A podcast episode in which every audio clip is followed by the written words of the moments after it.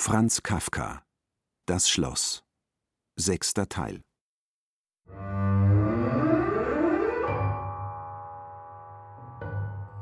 In dem jetzt dämmerigen Zimmer ging K. zu dem Barren, um nach Frieda zu sehen. Es war immer die Frische und Entschlossenheit gewesen, welche ihren nichtigen Körper verschönt hatte. Nun war diese Schönheit dahin. Wenige Tage des Zusammenlebens hatten genug, das zu erreichen. Unter seinem Blick erhob sie sich, ordnete die Haare, trocknete das Gesicht und machte sich schweigend daran, Kaffee zu kochen. Die Arbeit im Ausschank war nicht leicht gewesen, aber ihr wahrscheinlich doch entsprechender. Obwohl sie von allem wusste, verständigte sie K. doch förmlich davon, dass er die Gehilfen entlassen hatte. Sie nickte nur. Oder war die Entfernung von Klamm die eigentliche Ursache ihres Verfalls? K. saß in einer Schulbank und beobachtete ihre müden Bewegungen. Die Nähe Klamms hatte sie so unsinnig verlockend gemacht. In dieser Verlockung hatte sie K. an sich gerissen, und nun verwelkte sie in seinen Armen. Frieda, sagte K. Du bist mir böse? Nein, ich glaube, du kannst nicht anders. Du hast zufrieden im Herrenhof gelebt. Ich hätte dich dort lassen sollen. Ja, sagte Frieda und sah traurig vor sich hin. Ja, du hättest mich dort lassen sollen. Du bist mir böse. Ich bin dessen nicht wert, mit dir zu leben. Von mir befreit könntest du vielleicht alles erreichen. Alles, was du willst. Aus Rücksicht auf mich unterwirfst du dich dem tyrannischen Lehrer, übernimmst du diesen kläglichen Posten, bewirbst dich mühevoll um ein Gespräch mit Klamm. Alles für mich. Aber ich lohne es dir schlecht. Nein, sagte K. und legte tröstend den Arm um sie. Alles das sind Kleinigkeiten, die mir nicht wehtun. Und zu Klamm will ich ja nicht nur deinetwegen. Und was hast du alles für mich getan? Ehe ich dich kannte, ging ich ja hier ganz in die Irre. Niemand nahm mich auf. Und wem ich mich aufdrängte, der verabschiedete mich schnell. Und wenn ich bei jemandem Ruhe hätte finden können, so waren es Leute, vor denen wieder ich mich flüchtete. Etwa die Leute des Barnabas. Du flüchtest vor ihnen, nicht wahr? Liebster, nicht wahr? Frieda rief lebhaft dazwischen und versank dann nach einem zögernden Ja, Kas wieder in ihre Müdigkeit. Ich werde dieses Leben hier nicht ertragen. Willst du mich behalten, müssen wir auswandern. Irgendwohin, nach Südfrankreich, nach Spanien, irgendwohin. Auswandern kann ich nicht. K. sagte, ich bin hierher gekommen, um hier zu bleiben. Und in einem Widerspruch, den er gar nicht zu erklären sich Mühe gab, fügte er wie im Selbstgespräch zu, was hätte mich denn in dieses öde Land locken können, als das Verlangen, hier zu bleiben?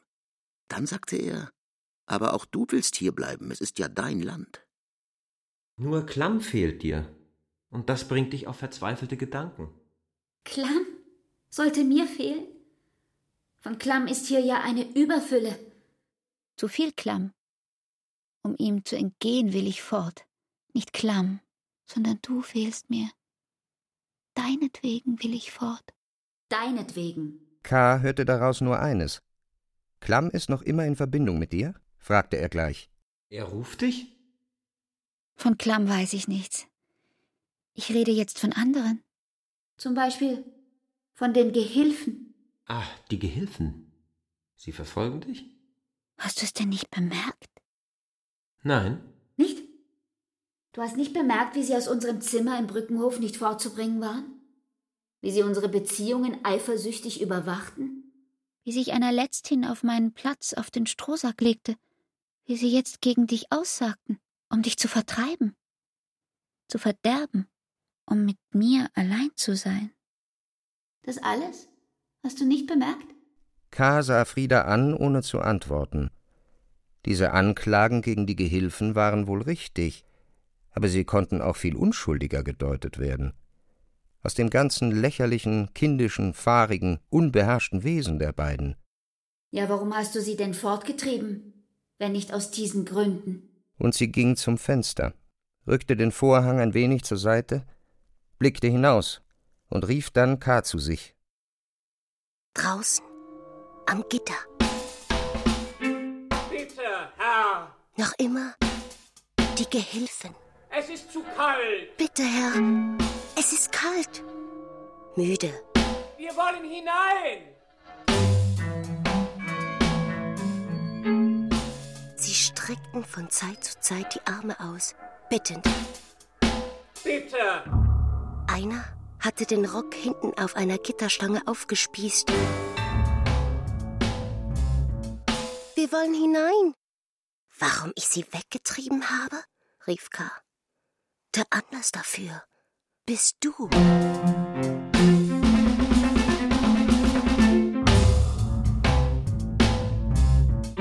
Ich? Frieda fragte, ohne den Blick von draußen abzuwenden. Deine allzu freundliche Behandlung der Gehilfen, sagte K. Das Verzeihen ihrer Unarten, das Lachen über sie, das Streicheln ihrer Haare, das fortwährende Mitleid mit ihnen. Und schließlich der letzte Vorfall. Da ich dir als Preis nicht zu hoch war, die Gehilfen von den Prügeln loszukaufen. Davon spreche ich doch. Das ist es ja, was mich unglücklich macht. Was mich von dir abhält. Während ich doch kein größeres Glück für mich weiß, als bei dir zu sein. Immerfort, ohne Unterbrechung, ohne Ende, während ich doch davon träume, dass hier auf der Erde kein ruhiger Platz für unsere Liebe ist, nicht im Dorf und nicht anderswo. Und ich mir deshalb ein Grab vorstelle. Ein Grab, tief und eng. Dort halten wir uns umarmt, wie mit Zangen. Ich verberge mein Gesicht an dir, du deines an mir, und niemand wird uns jemals mehr sehen. Hier aber. Sieh die Gehilfen. Sie. Die Gehilfen. Nicht dir gilt es, wenn sie die Hände falten, sondern mir. Und nicht ich sehe sie an, sondern du. Aber das ist es ja eben. Sie stoßen mich nicht ab, sondern ich schäme mich ihrer. Ich muss immer zu ihnen hinsehen, sagte Frieda. Wenn man sich über sie ärgern sollte, muss ich lachen. Wenn man sie schlagen sollte, muss ich über ihr Haar streichen. Und wenn ich neben dir liege in der Nacht, kann ich nicht schlafen. Ich muss über dich hinweg zusehen, wie der eine fest in die Decke eingerollt schläft und der andere vor der offenen Ofentür kniet und heizt. Von dem allen habe ich nichts gewusst. Nur in einer Ahnung dessen habe ich sie vertrieben. Ja, endlich sind sie fort, sagte Frieda, aber ihr Gesicht war gequält, nicht freudig. Endlich. Nur wissen wir nicht, wer sie sind. Abgesandte Klams? Ich nenne sie in meinen Gedanken, im Spiele so. Aber vielleicht sind sie es wirklich. Ihre Augen. Diese einfältigen und doch funkelnden Augen erinnern mich irgendwie an die Augen Klams. Ja, das ist es. Es ist Klams Blick, der mich manchmal aus ihren Augen durchfährt. Wenn es aber Klams Abgesandte sind, wer befreit uns von ihnen? Und wäre es dann überhaupt gut, von ihnen befreit zu werden? Müsstest du sie dann nicht schnell hereinholen und glücklich sein, wenn sie noch kämen? Nimm keine Rücksicht auf mich. Es liegt an mir. Ja. Ich werde mich wehren, solange ich kann. Wenn ich aber verlieren sollte, nun, so werde ich verlieren. Aber dann mit dem Bewusstsein, dass auch dies für dich geschehen ist. Du bestärkst mich nur in meinem Urteil hinsichtlich der Gehilfen, sagte K. Niemals werden sie mit meinem Willen hereinkommen. Dass ich sie hinausgebracht habe, beweist doch, dass man sie unter Umständen beherrschen kann. Dass aber du Klamm in ihnen siehst, beweist nichts. Denn noch immer, leider, bist du von der Wirtin beeinflusst und siehst Klamm überall. K. sagte, noch immer bist du Klamms Geliebte, noch lange nicht meine Frau. Manchmal macht mich das ganz trübe, mir ist dann, als wenn ich alles verloren hätte. Ich habe dann das Gefühl, als sei ich eben erst ins Dorf gekommen, aber nicht hoffnungsvoll, wie ich damals in Wirklichkeit war, sondern im Bewusstsein, dass mich nur Enttäuschungen erwarten und dass ich eine nach der anderen werde durchkosten müssen, bis zum letzten Bodensatz. Und wenn du mich jetzt aufforderst, zwischen dir und den Gehilfen zu wählen, so haben damit die Gehilfen schon verloren. Was für ein Gedanke, zwischen dir und den Gehilfen zu wählen. Wer weiß übrigens, ob die Schwäche, die uns beide überkommen hat, nicht daher stammt, dass wir noch immer nicht gefrühstückt haben. Möglich, sagte Frieda müde lächelnd und ging an die Arbeit. Auch K. ergriff wieder den Besen.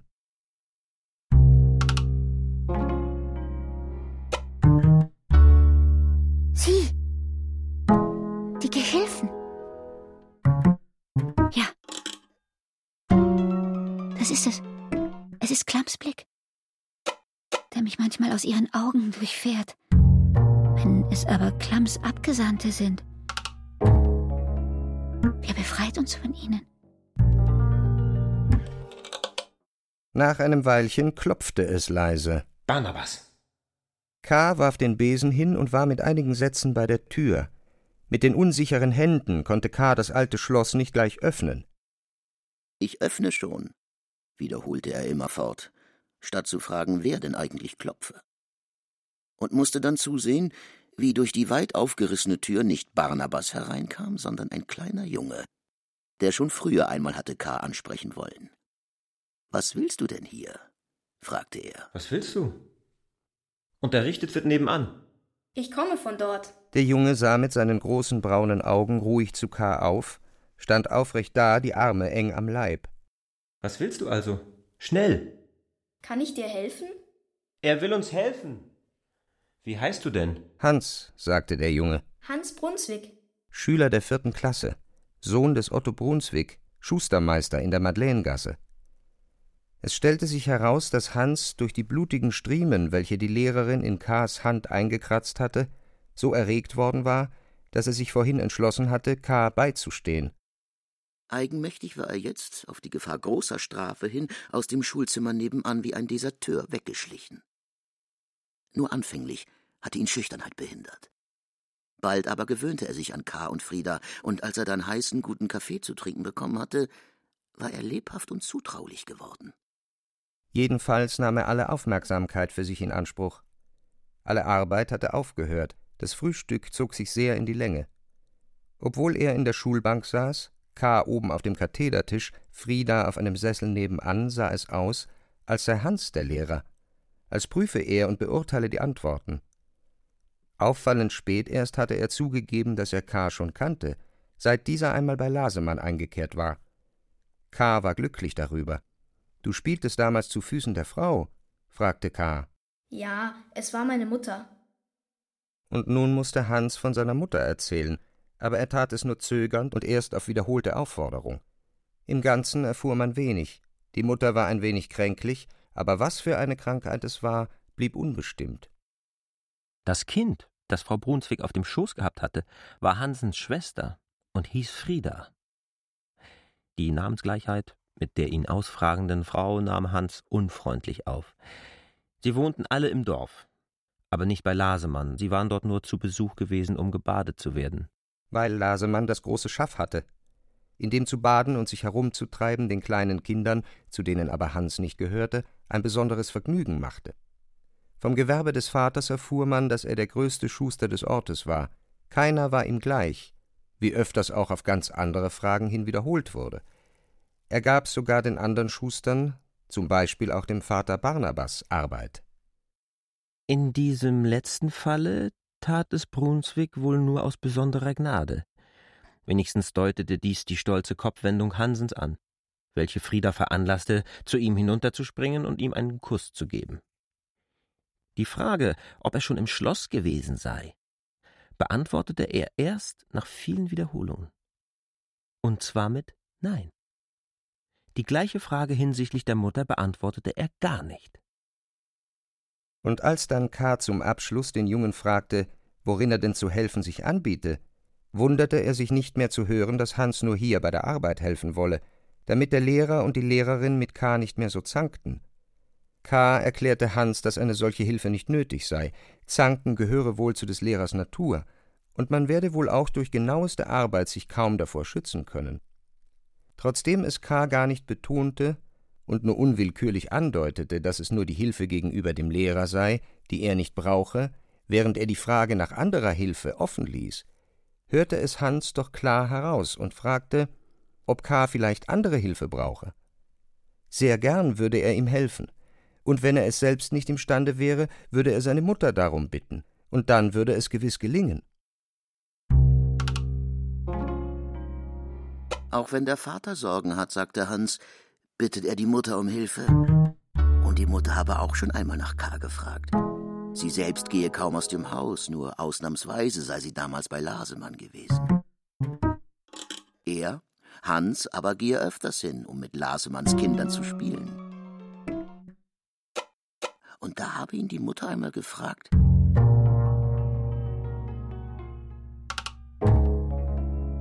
dort vielleicht wieder einmal der Landvermesser gewesen sei.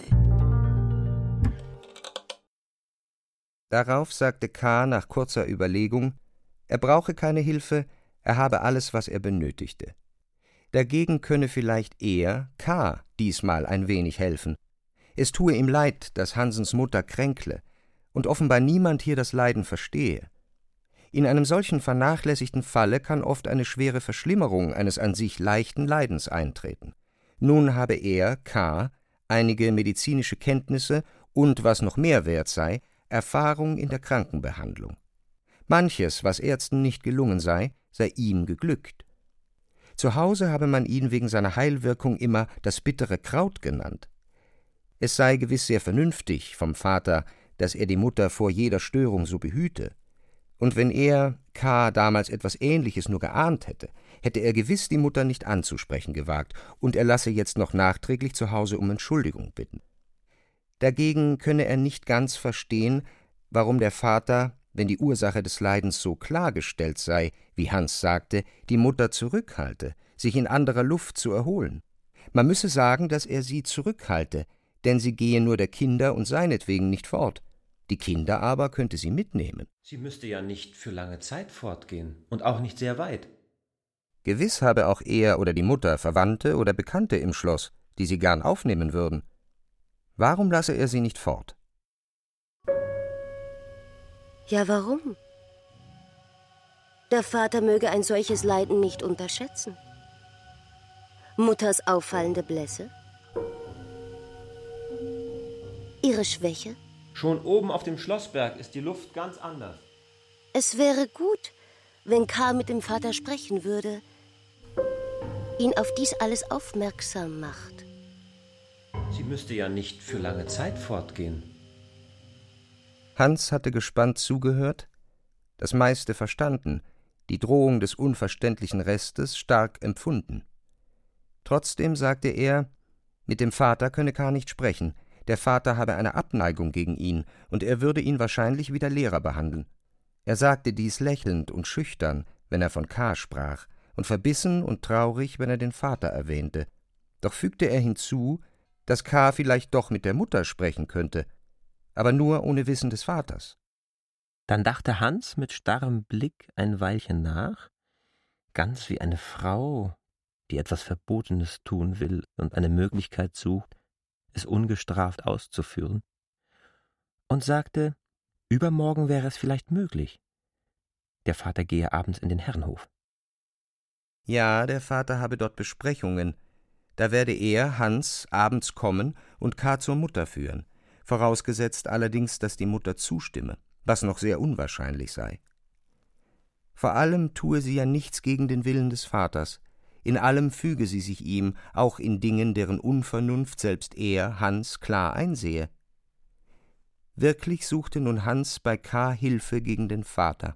Es war, als habe er sich selbst getäuscht, da er geglaubt hatte, er wolle K. helfen, während er in Wirklichkeit hatte ausforschen wollen, ob nicht vielleicht, da niemand aus der alten Umgebung hatte helfen können, dieser plötzlich erschienene und nun von der Mutter sogar erwähnte Fremde dies imstande sei. Und nun überlegte er in langen Gesprächen mit K., welche Schwierigkeiten zu überwinden wären. Es waren beim besten Willen Hansens fast unüberwindliche Schwierigkeiten. Ganz in Gedanken und doch Hilfe suchend, sah er mit unruhig zwinkernden Augen K. immerfort an. Vor des Vaters Weggang durfte er der Mutter nichts sagen, sonst erfuhr es der Vater und alles war unmöglich gemacht. Also erst später durfte er es erwähnen. Aber auch jetzt, mit Rücksicht auf die Mutter, nicht plötzlich und schnell, sondern langsam und bei passender Gelegenheit. Dann erst musste er der Mutter Zustimmung erbitten. War es aber dann nicht schon zu spät? Drohte nicht schon des Vaters Rückkehr? K. bewies dagegen, dass es nicht unmöglich war. Dass die Zeit nicht ausreichen werde, davor müsse man sich nicht fürchten. Ein kurzes Gespräch, ein kurzes Beisammensein genüge, und holen müsse Hans K. nicht. K. werde irgendwo in der Nähe des Hauses versteckt warten, und auf ein Zeichen Hansens werde er gleich kommen. Nein, sagte Hans, beim Hauswarten dürfe K. nicht. Wieder war es die Empfindlichkeit wegen seiner Mutter, die ihn beherrschte. Ohne Wissen der Mutter dürfe K. sich nicht auf den Weg machen. In ein solches, vor der Mutter geheimes Einverständnis dürfe Hans mit K. nicht eintreten. Nein. Hans müsse K. holen. Aus der Schule. Nicht früher, als es die Mutter wisse und auch erlaube. Gut, sagte K. Es sei aber wirklich gefährlich. Der Vater. Möglich, dass der Vater ihn im Hause ertappen werde. Dagegen wehrte sich wieder Hans. Und so ging der Streit hin und her. Man einigte sich schließlich auf Folgendes. Hans werde zunächst der Mutter die volle Wahrheit sagen, jedoch, um ihr die Zustimmung zu erleichtern, hinzufügen, dass K. auch mit Brunswick selbst sprechen wolle. Allerdings nicht wegen der Mutter, sondern wegen seiner Angelegenheiten. Dies war auch richtig. Im Laufe des Gesprächs war es K. eingefallen, dass ja Brunswick, mochte er auch sonst ein gefährlicher und böser Mensch sein, sein Gegner eigentlich nicht mehr sein konnte, war er doch, wenigstens nach dem Bericht des Gemeindevorstehers, der Führer derjenigen gewesen, welche, sei es auch aus politischen Gründen, die Berufung eines Landvermessers verlangt hatten. K.s Ankunft im Dorf musste also für Brunswick willkommen sein. Dann waren allerdings die ärgerliche Begrüßung am ersten Tag und die Abneigung, von der Hans sprach, fast unverständlich. Vielleicht aber war Brunswick gerade deshalb gekränkt, weil sich K. nicht zuerst an ihn um Hilfe gewendet hatte. Vielleicht lag ein anderes Missverständnis vor, das durch ein paar Worte aufgeklärt werden konnte. Wenn das aber geschehen war, dann konnte K. in Brunswick recht wohl einen Rückhalt gegenüber dem Lehrer, ja sogar gegenüber dem Gemeindevorsteher bekommen. Der ganze amtliche Trug, was war es denn anderes, mit welchem der Gemeindevorsteher und der Lehrer ihn von den Schlossbehörden abhielten und in die Schuldienerstellung zwängten, konnte aufgedeckt werden.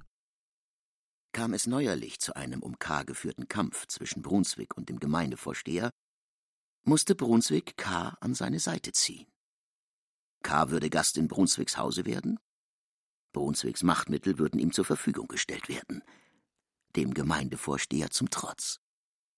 Mit diesem Vorschlag K.s, dass er mit Brunswick wegen der Landvermesserstellung sprechen wolle, war Hans einverstanden, allerdings nur deshalb, weil dadurch seine Mutter vor dem Vater geschützt war und es sich überdies nur um einen Notfall handelte, der hoffentlich nicht eintreten würde. Als nun auf diese Weise alles, soweit man sehen konnte, vorbedacht und die Möglichkeit des Gelingens doch wenigstens nicht mehr ausgeschlossen war, fragte Frieda ihn, was er werden wolle. Er überlegte nicht viel und sagte, er wolle ein Mann werden wie K. Und die Frage, ob er etwa Schuldiener werden wolle, verneinte er mit Bestimmtheit.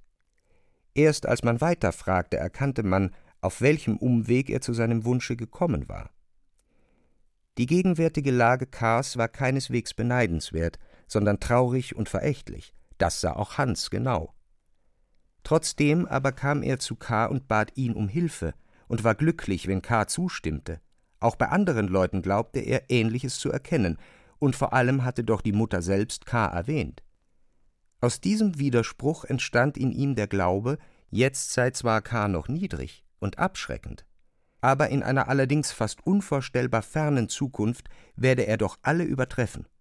Und eben diese geradezu törichte Ferne und die stolze Entwicklung, die in sie führen sollte, lockten Hans. Um diesen Preis wollte er sogar den gegenwärtigen K. in Kauf nehmen.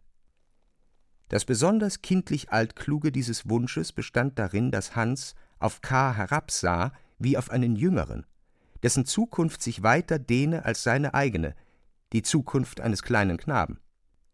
Und es war auch ein fast trüber Ernst, mit dem er, durch Fragen Friedas immer wieder gezwungen, von diesen Dingen sprach. Erst K. heiterte ihn wieder auf, als er sagte, er wisse, worum ihn Hans beneide. Es handle sich um seinen schönen Knotenstock, der auf dem Tisch lag und mit dem Hans zerstreut im Gespräch gespielt hatte. Nun, solche Stöcke verstehe K. herzustellen, und er werde, wenn ihr Plan geglückt sei, Hans einen noch schöneren machen. Es war jetzt nicht mehr ganz deutlich, ob nicht Hans wirklich nur den Stock gemeint hatte, so freute er sich über K.s Versprechen und nahm fröhlichen Abschied, nicht ohne K. fest die Hand zu drücken und zu sagen, also übermorgen.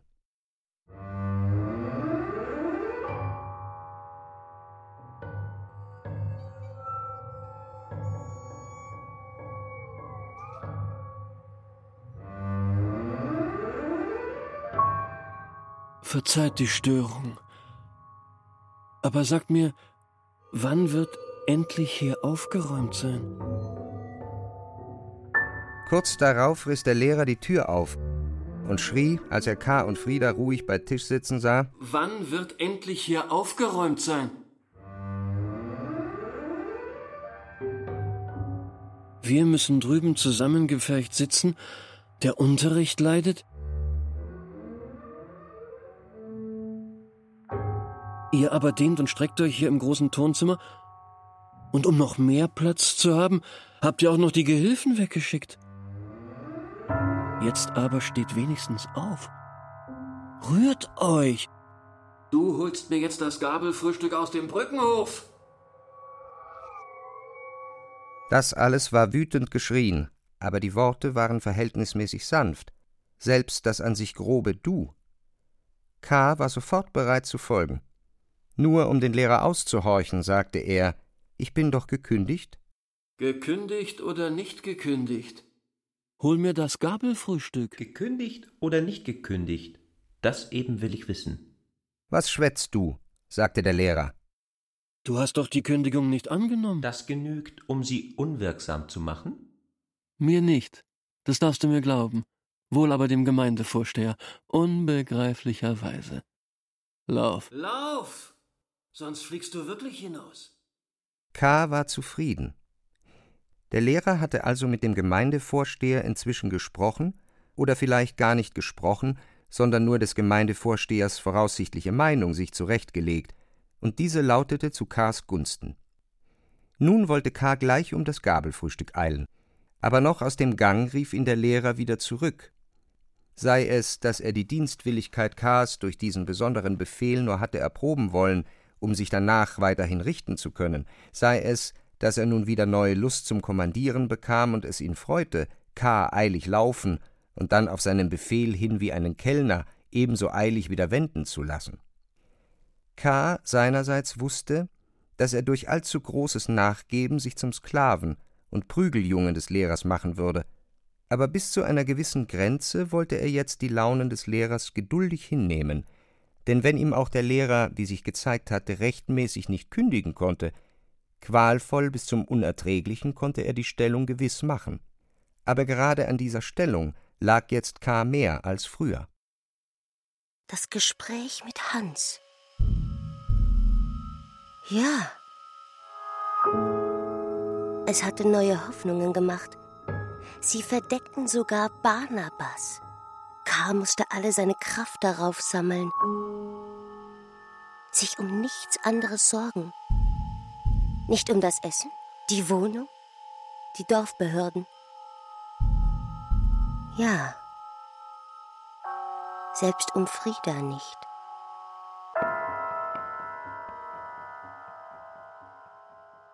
Im Grunde handelte es sich ja nur um Frieda, denn alles kümmerte ihn ja nur mit Bezug auf sie. Deshalb musste er diese Stellung, welche Frieda einige Sicherheit gab, zu behalten suchen, und es durfte ihn nicht reuen, im Hinblick auf diesen Zweck mehr vom Lehrer zu dulden, als er sonst zu dulden über sich gebracht hätte. Das alles war nicht allzu schmerzlich. Es gehörte in die Reihe der fortwährenden kleinen Leiden des Lebens. Es war nichts im Vergleich zu dem, was K. erstrebte, und er war nicht hergekommen, um ein Leben in Ehren und Frieden zu führen. Und so war er, wie er gleich hatte ins Wirtshaus laufen wollen, auf den geänderten Befehl hin auch gleich wieder bereit, zuerst das Zimmer in Ordnung zu bringen, damit die Lehrerin mit ihrer Klasse wieder herüberkommen könne. Ein Weilchen sah der Lehrer zu, wie K. sich beeilte, die Lagerstätte wegräumte, die Turngeräte zurechtschob, im Fluge auskehrte, während Frieda das Podium wusch und rieb. Der Eifer schien den Lehrer zu befriedigen. Er machte noch darauf aufmerksam, dass vor der Tür ein Haufen Holz zum Heizen vorbereitet sei. Zum Schuppen wollte er K. wohl nicht mehr zulassen und ging dann mit der Drohung, bald wiederzukommen und nachzuschauen, zu den Kindern hinüber. Nach einer Weile schweigenden Arbeitens fragte Frieda, warum sich denn K. jetzt dem Lehrer so sehr füge. Es war wohl eine mitleidige, sorgenvolle Frage, aber K., der daran dachte, wie wenig es Frieda gelungen war, nach ihrem ursprünglichen Versprechen, ihn vor den Befehlen und Gewalttätigkeiten des Lehrers zu bewahren, sagte nur kurz, dass er nun, da er einmal Schuldiener geworden sei, den Posten auch ausfüllen müsse. Dann war es wieder Stille. Stille. Bis K. fragte, was Frieda denn beschäftige. Sie antwortete, langsam zu ihm aufblickend, es sei nichts Bestimmtes. Sie denke nur an die Wirtin und an die Wahrheit mancher ihrer Worte. Frieda sagte, schon öfters hat sich die Wirtin bemüht, mich an dir zweifeln zu machen. Sie behauptet nicht, dass du lügst. Sie sagt, du seist kindlich offen. Ja. Aber dein Wesen sei so verschieden von dem unseren, dass wir, selbst wenn du offen sprichst, dir zu glauben uns schwer überwinden können. Und wenn nicht eine gute Freundin uns früher rettet, erst durch bittere Erfahrung zu glauben uns gewöhnen müssen. Selbst ihr, die einen so scharfen Blick für Menschen hat, sei es kaum anders ergangen. Aber nach dem letzten Gespräch mit dir im Brückenhof sei sie, ich wiederhole nur ihre bösen Worte, auf deine Schliche gekommen. Jetzt könntest du sie nicht mehr täuschen, selbst wenn du dich anstrengtest, deine Absichten zu verbergen.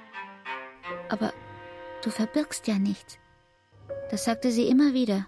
Und dann sagte sie noch, streng dich doch an, ihm bei beliebiger Gelegenheit wirklich zuzuhören. Nicht nur oberflächlich, nein. Nein, wirklich zuzuhören.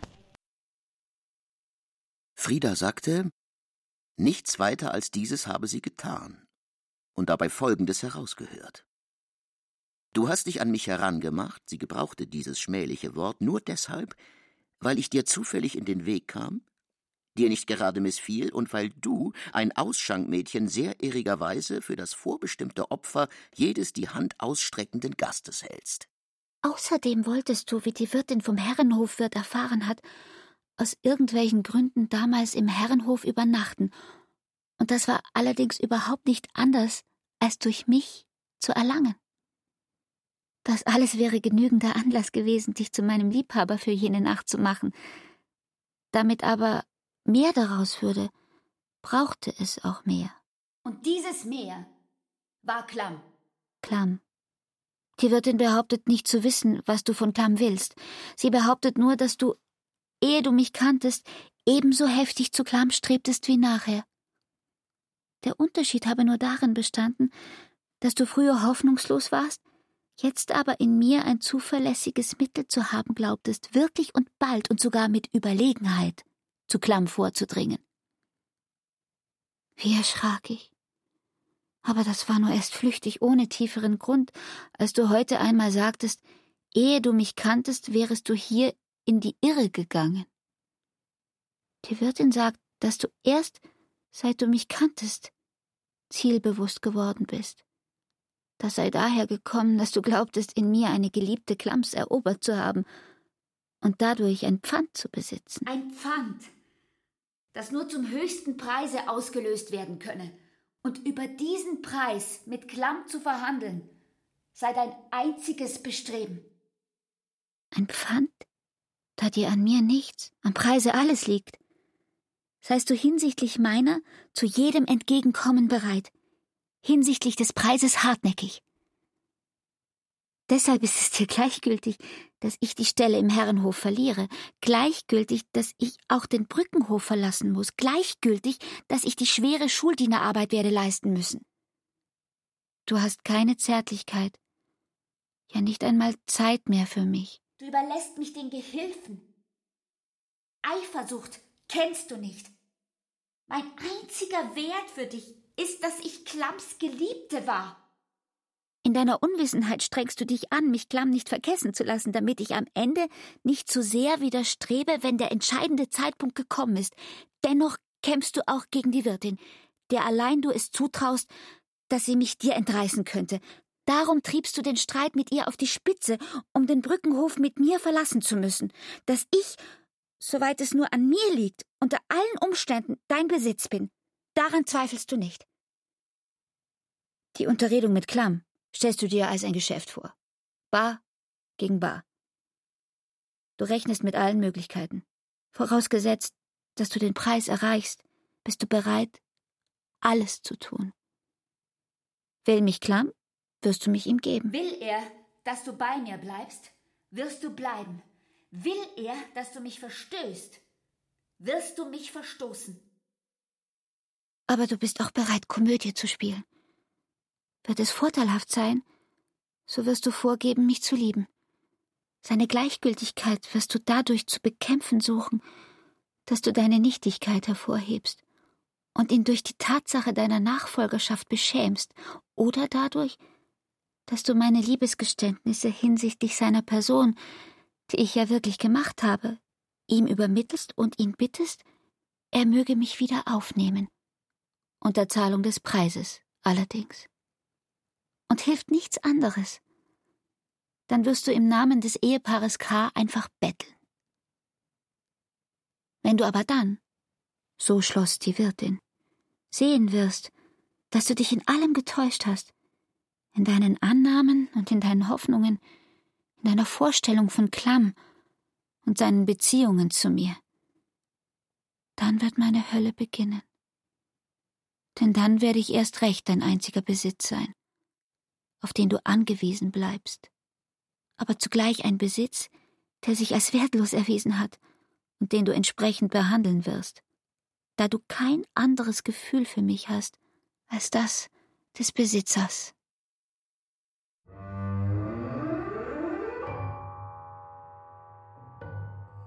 K. hatte zugehört, gespannt, mit zusammengezogenem Mund. Das Holz unter ihm war ins Rollen gekommen. Fast war er auf dem Boden geglitten. Jetzt stand er auf, nahm Friedas Hand. Ich habe in dem Bericht deine und der Wirtin Meinung nicht immer voneinander unterscheiden können. Es war nur die Meinung der Wirtin. Ich habe allem zugehört, weil ich die Wirtin verehre.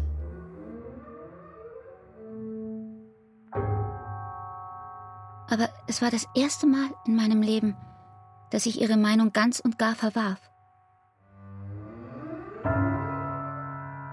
So kläglich schien mir alles, was sie sagte, so fern jedem Verständnis dessen, wie es mit uns zwei entstand.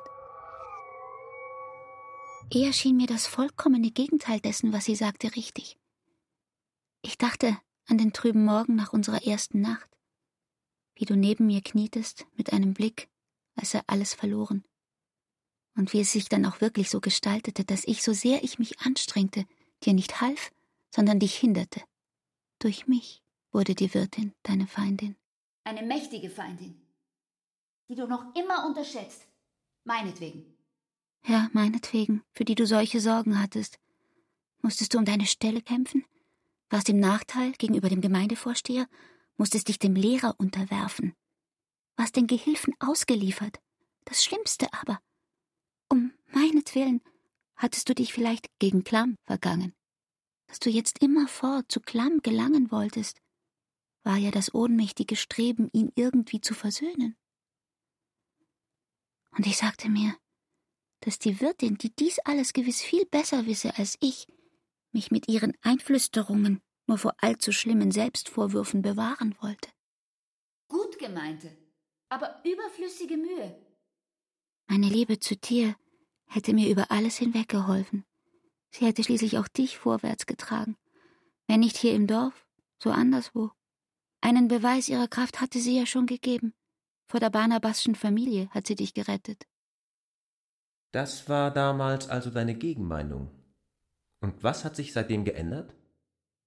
Ich weiß nicht, sagte Frieda und blickte auf Kars Hand, welche die ihre hielt.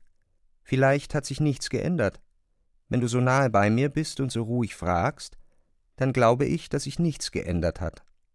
In Wirklichkeit aber. Sie nahm K. ihre Hand fort, saß ihm aufrecht gegenüber und weinte, ohne ihr Gesicht zu bedecken. Frei hielt sie ihm dieses tränenüberflossene Gesicht entgegen, so, als weine sie nicht über sich selbst und habe also nichts zu verbergen, sondern als weine sie über K.s Verrat, und so gebühre ihm auch der Jammer ihres Anblicks. In Wirklichkeit aber hat sich alles geändert, seit ich dich mit dem Jungen habe sprechen hören. Wie unschuldig hast du begonnen, fragtest nach den häuslichen Verhältnissen, nach dem und jenem. Mir war, als kämst du gerade in den Ausschank, zutunlich, offenherzig, und suchtest so kindlich eifrig meinen Blick. Es war kein Unterschied gegen damals. Und ich wünschte nur, die Wirtin wäre hier, hörte dir zu und versuchte dann noch an ihrer Meinung festzuhalten. Dann aber, plötzlich, ich weiß nicht, wie es geschah, merkte ich, in welcher Absicht du mit dem Jungen sprachst. Durch die teilnehmenden Worte gewannst du sein nicht leicht zu gewinnendes Vertrauen, um dann ungestört auf dein Ziel loszugehen, das ich mehr und mehr erkannte. Dieses Ziel war die Frau. Aus deinen ihretwegen scheinbar besorgten Reden sprach gänzlich unverdeckt nur die Rücksicht auf deine Geschäfte. Du betrogst die Frau, noch ehe du sie gewonnen hast. Es war mir, als sitze die Wirtin neben mir und erkläre mir alles. Und ich suche sie mit allen Kräften wegzudrängen, sehe aber klar die Hoffnungslosigkeit solcher Anstrengung. Und dabei war es ja eigentlich nicht mehr ich, die betrogen wurde, sondern die fremde Frau. Als ich mich dann noch aufraffte und Hans fragte, was er werden wolle, und er sagte, er wolle werden wie du. Wie du? Dir also schon so vollkommen gehörte. Was war denn jetzt für ein großer Unterschied? Was war denn jetzt für ein großer Unterschied zwischen ihm, dem guten Jungen, der hier missbraucht wurde, und mir, damals im Ausschank?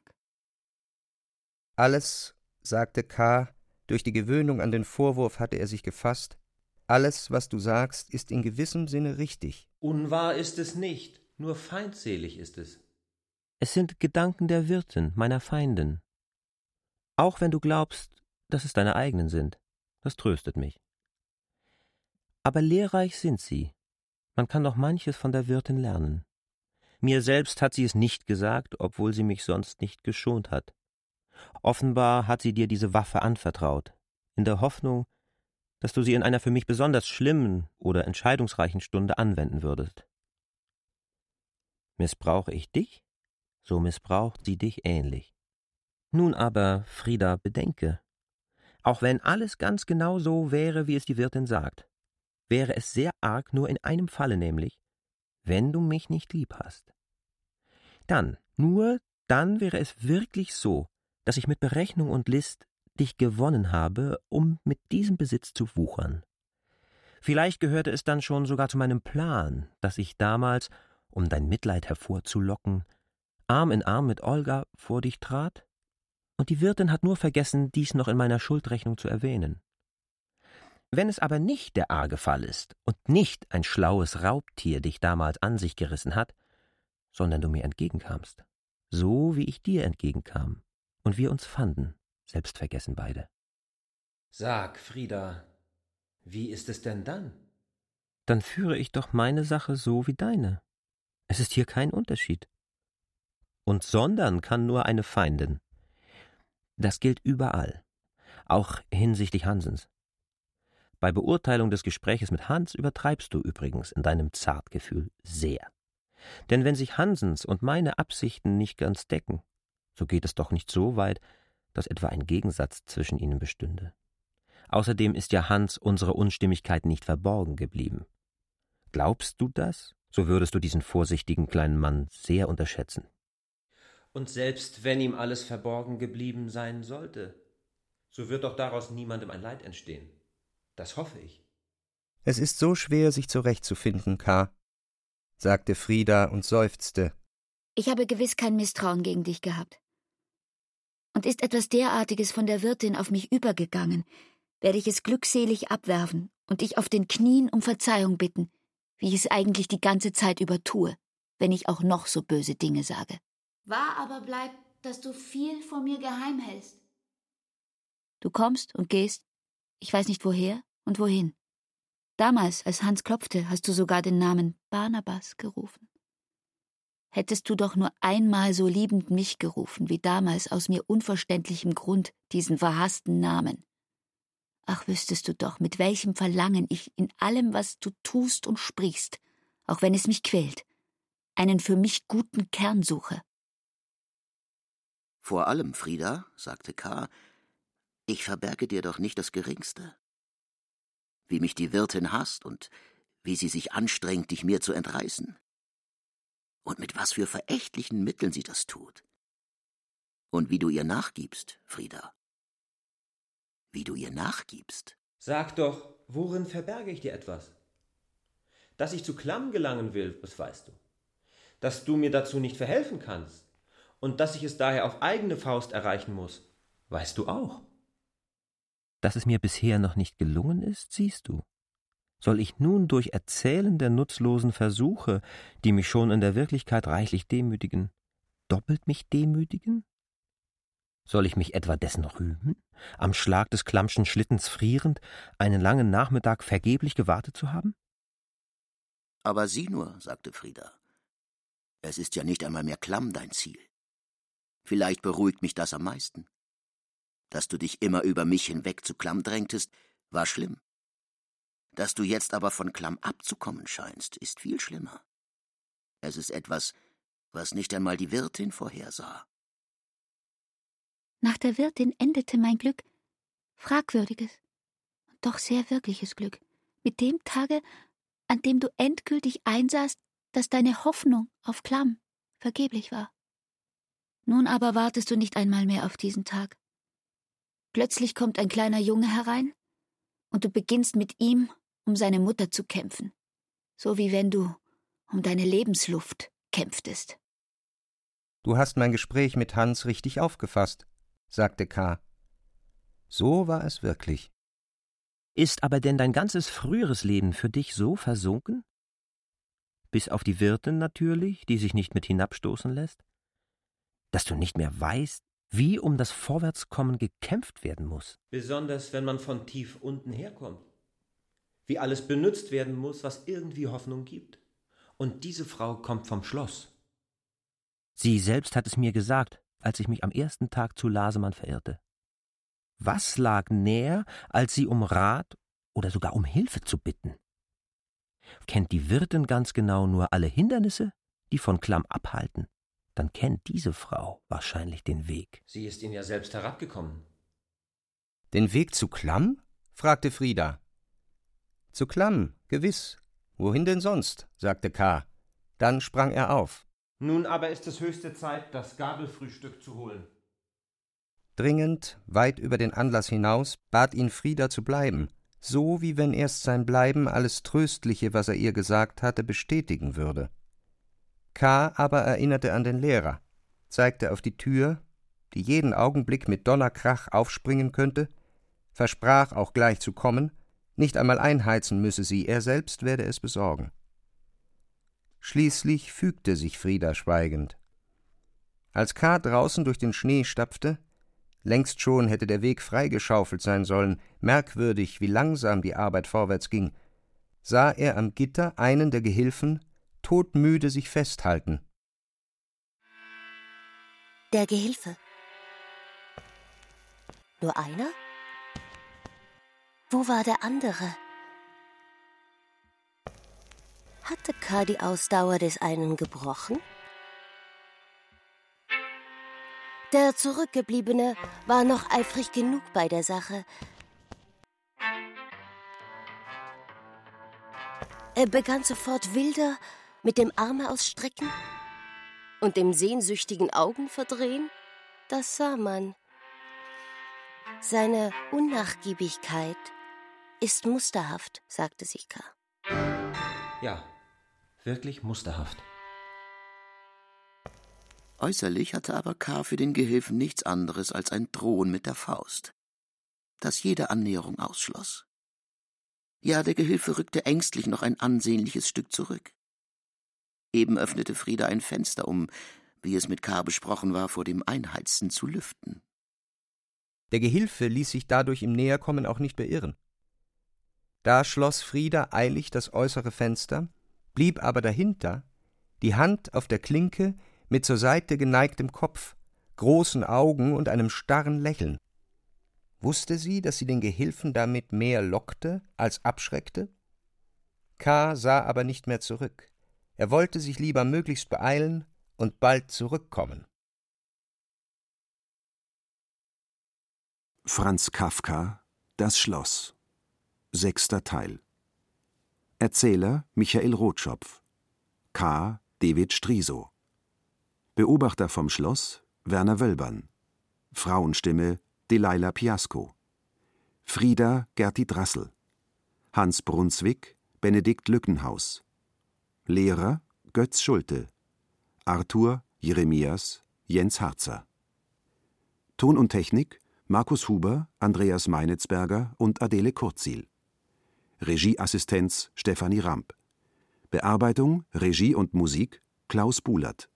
Produktion Bayerischer Rundfunk 2016